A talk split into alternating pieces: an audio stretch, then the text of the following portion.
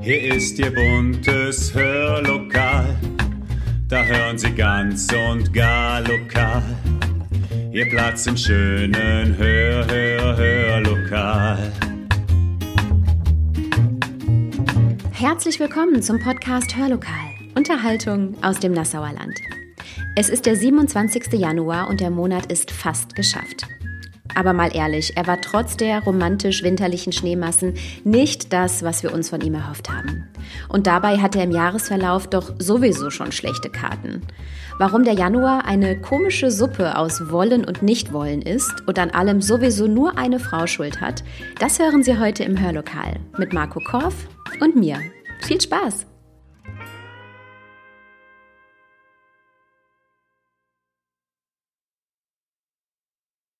Heute früh gab es eine lustige Konversation zwischen meinem Sohn und mir.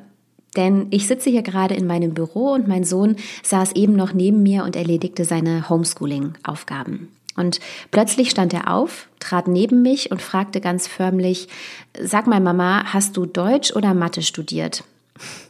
Ich erwiderte, Deutsch, mein Schatz. Kacke, rief er aus und legte seine Mathe-Hausaufgaben auf den Tisch. Da ging es um Gewichtsangaben, unter anderem darum, wie viele Baggerschaufeln ein Kipplaster eigentlich beladen kann, wenn er mit 1,8 Tonnen Sand beladen ist. Gut, jetzt gelang es mir zwar auch ohne Mathematikstudium, meinem Sohn übrigens auch, äh, diese Aufgabe richtig zu lösen, aber in mir kam währenddessen die Frage auf, was mein Sohn eigentlich denkt, was Mama da so studiert hat. Auf die Frage, was ich wohl an der Uni gelernt haben könnte, kam ein inbrünstiges Null Mama. Hast du viel gelesen?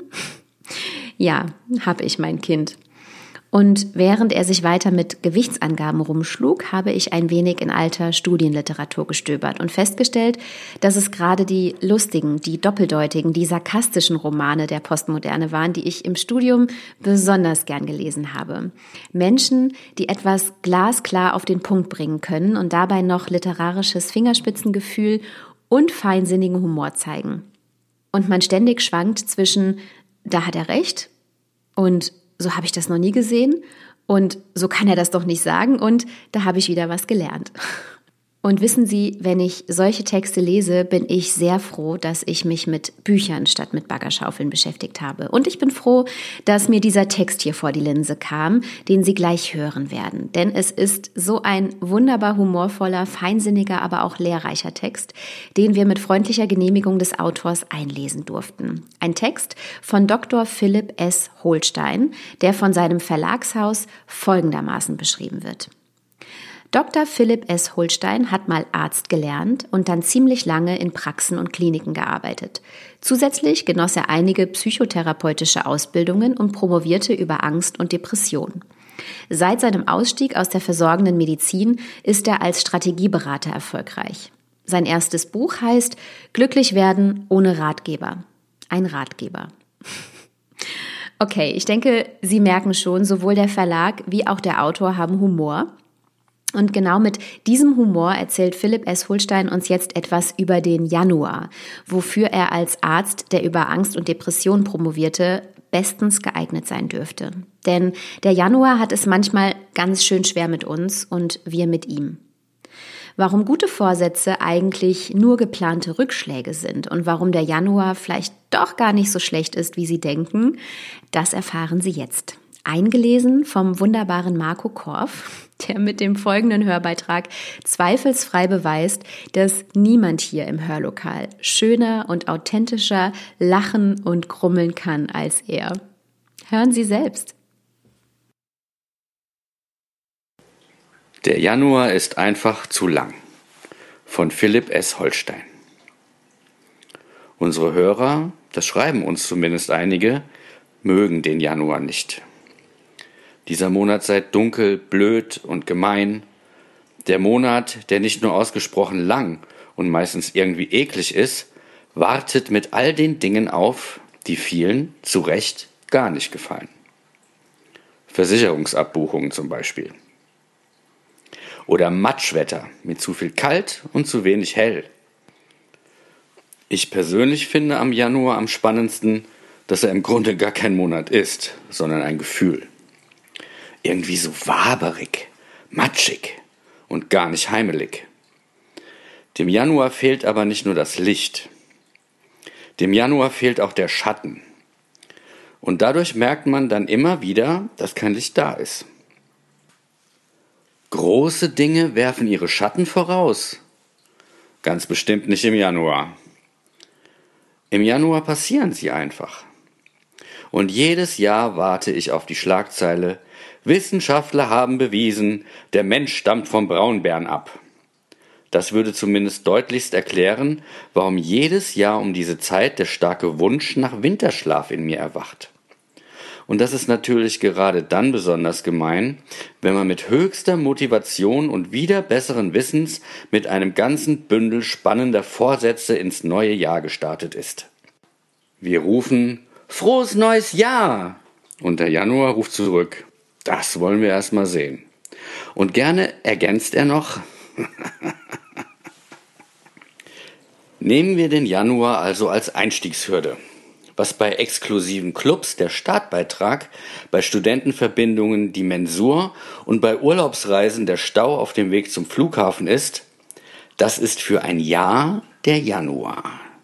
Blöde. Aber da muss man durch. Wenn man ehrlich ist, dann hat es dieser Monat aber auch schwer. Der Januar fühlt sich vermutlich so wie ein wunderschönes Haus, das direkt an einer Autobahn gebaut wurde. Hätte Potenzial, ist durch die Umgebungskriterien aber völlig versaut, obwohl er ja eigentlich auch eine Menge Vorteile bietet. Was fürs Konto eher schlecht ist, ist für Pläne und frisch Verliebte gar nicht so verkehrt. Ein langer Monat mit vielen Wochenenden. Und vielleicht sind wir ja auch ein Stück weit selber schuld daran, dass der Januar eigentlich chancenlos an den Start gegangen ist. Was ist nicht alles passiert im Dezember? Der Monat war unglaublich rasant. Wenig Arbeitstage, viele Traditionen, alles gipfelte in dem, zumindest in der Planung, grandiosen Startschuss für ein neues Jahr. Und tatsächlich denken aus irgendeinem Grund immer noch viele, der Jahreswechsel müsste irgendetwas bedeuten. Und warum das so ist, erkläre ich auch gleich. So viel vorweg. Schuld ist eine Frau. Ja, hätte auch ein Kerl sein können, ist es aber nicht. Wenn Sie wüssten, wie viele Trennungen zum Jahreswechsel passiert sind, wie viele Leute ab nächstes Jahr alles oder zumindest ein bisschen was ändern wollen, und dann landet man buchstäblich im Matsch. Im Dezember lassen sich auch schwerwiegende Entscheidungen leicht fällen. Man hat so viel um die Ohren, dass eine Trennung schnell verwunden oder eine wegweisende Entscheidung rasch verarbeitet scheint. Und dann tritt der Januar auf die Bremse. Zu der manchmal quälend scheinenden Langsamkeit dieses Monats kommt noch seine triste und schmuddeltönen gehaltene Eintönigkeit. Und dann sitzt man da, kurz nachdem das Tageslicht sich gegen Mittag wieder zur Ruhe begeben hat und findet plötzlich ganz viel Raum für Gedanken. Und da Gedanken gerne mal die Farbe der Umgebung annehmen, ist es für emotional sensible Personen von vor allem eins, ein Scheißmonat. Nun ist die Erkenntnis, warum etwas mistig erscheint, ja nur der erste Schritt zur Besserung. Was machen wir denn nun? Vielleicht ist einer Ihrer guten Vorsätze für 2021 ja gewesen, etwas toleranter zu sein. Versuchen wir also, Verständnis für den Januar zu gewinnen. Da wir ihn nicht zum Gespräch einladen können, lohnt sich wie so oft ein Blick auf die Geschichte dieses Rabauken. Und tatsächlich ist dieses seltsame Gefühl des noch nicht ganz angekommen Seins schon im Namen dieses Monats vorbestimmt. Januar entstammt nämlich dem lateinischen lanua und bedeutet Tür, Zugang oder Eingang. Wir stehen also am Eingang eines neuen Jahres. Und wie so oft in Eingangsbereichen haben wir die Jacke noch an und stehen in der halb geöffneten Tür. Eigentlich sind wir viel zu warm angezogen für drin und zu kalt für draußen. Abwechselnd weht uns aber entweder ein warmer Hauch von drinnen entgegen oder ein kalter Zug von außen nach. So ein Mist. Interessanterweise ist die Benennung des Monats als Januarius durch die Römer zu Ehren des zweigesichtigen Gottes Janus, des Herrn des Anfangs und des Endes erfolgt. Dieser Janus war ein Gott, der gleichzeitig nach hinten und nach vorne gucken konnte. Das hat verschiedene Vorteile. Zum Beispiel entging ihm, den Legenden nach, kein wohlgeförmter Frauenkörper. Und er musste sich nicht umdrehen, um bei Damen, die ihm entgegenkamen, auch die Hinterseite zu begutachten. Und genauso hat dieser Ianus auch seine Gemahlin gefunden. Ovid, ein römischer Dichter, beschreibt eine Begebenheit, in der Cardea, eine Nymphe, die dafür berühmt war, dass sie ihre Verehrer auf dem Weg zum in Aussicht gestellten Schäferstündchen auf engen Bergwegen vorwegmarschieren ließ und ihnen dann hinterrücks weglief. Die hoffnungsfrohen Kerle drehten sich irgendwann, um nachzusehen, ob die erhoffte Partnerin auch brav hinter ihnen marschierte, und mussten ein ums andere Mal feststellen, dass die Dame entfleucht war, als sie gerade nach vorn geschaut hatten. Wie ärgerlich. Sowas konnte Janus aufgrund seiner in beide Richtungen schauenden Gesichter nicht passieren, und so kam es zum Liebesakt. Spannenderweise übergab ihr Janus zum Dank für dieses wohl gelungene Schäferstündchen die Herrschaft über Türschwellen und Schlösser. Deshalb lautet der lateinische Begriff für das Türscharnier wie Cardo. Und weiter lautet es bei Ovid, sie hatte die Macht, Geschlossenes zu öffnen und Geöffnetes zu schließen. Und da wir ja alle wissen, dass es entgegen anderslautender Behauptungen meist die weiblichen Anteile einer Beziehung sind, die den Ton angeben, schwebt ein kräftiger Geist von Cardea in diesem Monat mit. Altes wird abgelegt und Neues wird begonnen. Aber auch die weitere Entwicklung der Figur des Janus in der Literatur hin zu einer zweigesichtigen, also zwiespältigen Persönlichkeit findet sich in den Gefühlen wieder, die viele im Januar empfinden. Es ist einfach eine komische Suppe von Wollen und Nichtwollen. Man ist schon im neuen Jahr, aber nicht so richtig. Vielleicht wäre es gar nicht mal so schlecht, sich der Superkraft des Janus zu bedienen und den Januar, diese Tür ins neue Jahr, tatsächlich zu benutzen, um sozusagen auf der Schwelle zur Zukunft mal gleichzeitig voran und zurückzublicken. Welcher Zeitpunkt wäre besser als dieser, sich und seine Welt mal zu sortieren? Was soll mit rein? Und was lasse ich dieses Jahr draußen? Nicht besonders klug wäre es, aus dem Januar auf das Jahr zu schließen. Fängt ja schon blöde an, zu sagen und sozusagen grimmig im Flur stehen zu bleiben. Wer jetzt nicht den dicken Wintermantel ablegt, wird fürchterlich beladen und schwitzend im wohlig warmen Wohnzimmer stehen.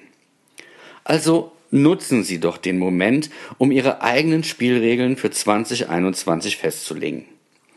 Planen Sie Meilensteine für die kommenden Monate, Planen Sie einen schönen Urlaub im kommenden Jahr und freuen Sie sich, dass der Monat mit den wenigsten Sonnenstunden schon bald hinter Ihnen liegt. Und wenn Sie mit dem Rauchen aufhören wollen, hören Sie mit dem Rauchen auf. Was hat der arme Januar oder das Jahr 2021 damit zu tun? Gute Vorsätze machen es dem Januar noch schwerer und sind meistens nur geplante Rückschläge. Am Ende des Tages Literaturgeschichte und römische Sagen hin oder her, ist der Januar schließlich auch nur ein Monat. Und der beißt nicht. Der will nur spielen. Viel Spaß und halten Sie durch. Ja, durchhalten, das müssen wir tatsächlich nur noch den 28., 29., 30. und 31. Und dann steht schon der Februar in der Tür. Und der Februar ist doch eigentlich in diesem Jahr auch noch eine Art Neuanfang, oder? Schließlich warten wir alle ein wenig auf diesen Neuanfang im neuen Jahr, der uns im Januar so richtig noch nicht heimgesucht hat. Und dazu passt Musik von Clouseau, die wir jetzt hören werden, ein Stück mit dem Titel Neuanfang.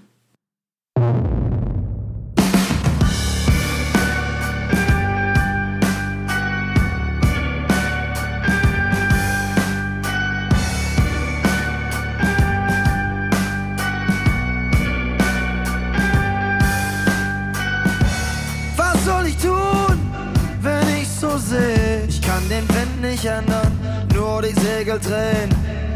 Tausend Fragen schlagen Rad. Ich will kein neues Leben, nur einen neuen Tag. Was tut gut, was tut weh? Ein Gefühl braucht keine Armee. Vor zurück, zur Seite ran.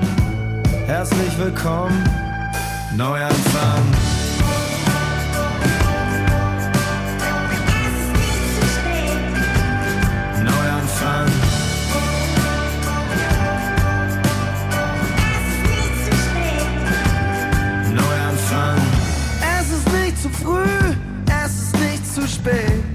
Ein guter Plan ist mehr als eine Idee. Werf nicht mehr alles in einen Topf. Veränderung braucht einen klaren Kopf. Will mich nicht schämen für ein bisschen Glück.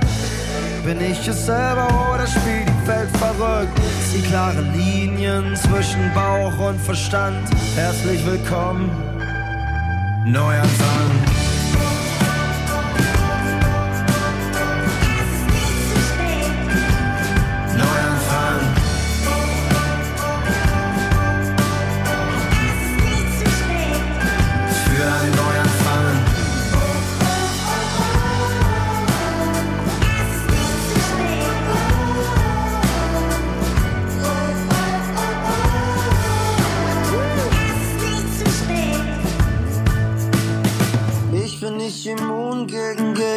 Doch ich lauf los. All die schönen Erinnerungen, ich halt sie hoch.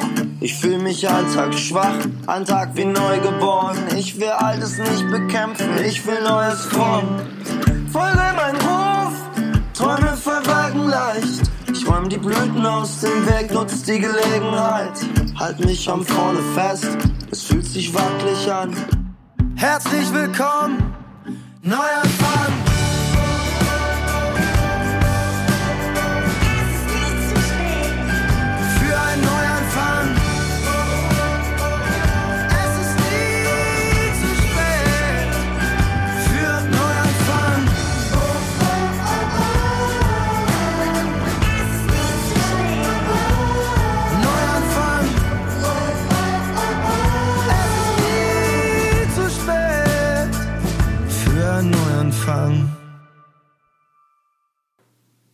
Und wir wollen unseren Hörbeitrag diesmal schließen mit einem Gedicht von Emmanuel Miro, von der Sonne lernen. Das Jahr ist neu, die Sorgen alt, der Januar wie üblich kalt. Ach, könnte es doch schon Frühling sein. Ich wünsch mir etwas Sonnenschein. Als Mensch mag ich die Kälte nicht und übte gern darauf Verzicht. Doch nein, das wird kein guter Start, gewinnt der Jammer richtig Fahrt. Dann bringt das Jahr nur mehr Verdruss. Es sei damit für immer Schluss. Na komm, du kalte Jahreszeit, verlierst ja doch den ew'gen Streit mit jener himmlisch heißen Kraft, die alles Leben hier erschafft. Von dir, da bleibt Erinnerung nur. Sie gibt nie auf, ihr Licht ist pur. Beginn das Jahr ich nochmal neu, indem ich hoffen mit Geduld nicht scheu. Und da ich von der Sonne lern, scheint mir der Frühling nicht mehr fern. Also ich weiß nicht, wie es Ihnen geht, aber ich finde, wir haben Ihnen mit unserer Geschichte, mit unserer Musik und unserem Gedicht schon ein wenig Vorfreude auf die letzten Tage im Januar gemacht, oder? Und hoffentlich auch auf den Februar, der schon bald vor der Tür steht. Bis dahin wünschen wir Ihnen eine wunderbare Woche und hoffen, dass wir Sie am Sonntag zum zweiten Teil unserer Funzelführung mit Petra Schönrock-Wenzel wieder hören. Und bis dahin, machen Sie es gut.